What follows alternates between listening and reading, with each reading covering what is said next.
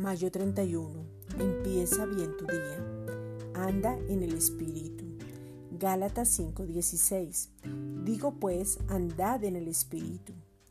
Andar es ir, caminar, recorrer de lo sobrenatural a lo natural sin que sea carga.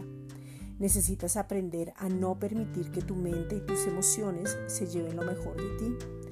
Muchas veces las emociones gobiernan tu espíritu y tienes actitudes que no deberías tener y hablas cosas que no deberías hablar. Un ejemplo de esto es cuando tienes una cita importante y quedas atrapado en un trancón o hay una manifestación. La manera como reaccionas habla de si estás andando o no en el espíritu. Por más que te afanes o amargues, no va a hacer que se acabe el trancón. Y si estás con enojo, te puedes enfermar y amargas la vida de alguien. Lo mejor es permanecer en calma y salir con más tiempo con anticipación. Niégate a sentir enojo. Cuando las cosas no salgan como lo has planeado, deja de sentir enojo.